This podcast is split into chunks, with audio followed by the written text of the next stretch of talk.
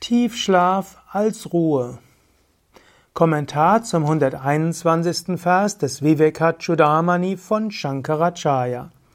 Shankara sagt, Tiefschlaf ist der Zustand, in dem die Gesamtheit der geistig-seelischen Kräfte des Verstandes wie Samen in latenter Form vorhanden ist und wo alle Arten der Wahrnehmung und der Erkenntnis ruhen.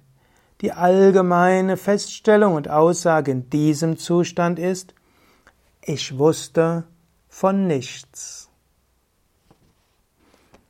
Also Tiefschlaf ist also ein Zustand, er hatte vorher gesagt, der Kausalkörper wird im Tiefschlaf wahrgenommen. Jetzt lasst uns mal den Tiefschlaf analysieren. Patanjali sagte ja auch im ersten Kapitel des Yoga Sutra, Du kannst die verschiedensten inneren Hindernisse überwinden, indem du nachdenkst über das Wissen aus Traum und Tiefschlaf. Im Traum schaffst du eine andere Welt. Daher wisse, die physische Welt ist nur eine relative Welt.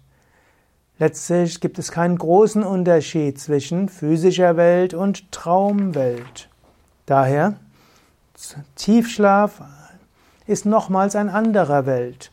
Im Tiefschlaf ist weder die Wachwelt da, also keine physische Welt, noch die Traumwelt, in der deine Persönlichkeit bleibt. Im Tiefschlaf ist aber alles noch im Samen vorhanden. Du erfährst zwar im Tiefschlaf deine eigene, dein wahres Selbst, du kannst im Tiefschlaf die Freude des Selbst wahrnehmen, aber dort ist eine Unwissenheit und Verstand und Kräfte und so weiter sind wie Samen in latenter Form.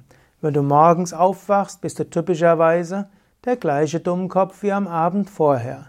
Der Tiefschlaf verändert dich nicht grundlegend. Das ist anders in Samadhi und tiefer Meditation. Wenn du in der Meditation oder in Samadhi dein wahres Selbst erfährst, dann kommst du geändert, geläutert da wieder raus. Und so ist Tiefschlaf zwar die Erfahrung des Selbst, Selbst ruht in sich selbst, aber ist der Schleier der Unwissenheit. Und deshalb wird hier gesagt, Vedmi, na, na Vedmi, ich wusste nichts. Alles bleibt äh, als Bijatmana in Form eines Samens.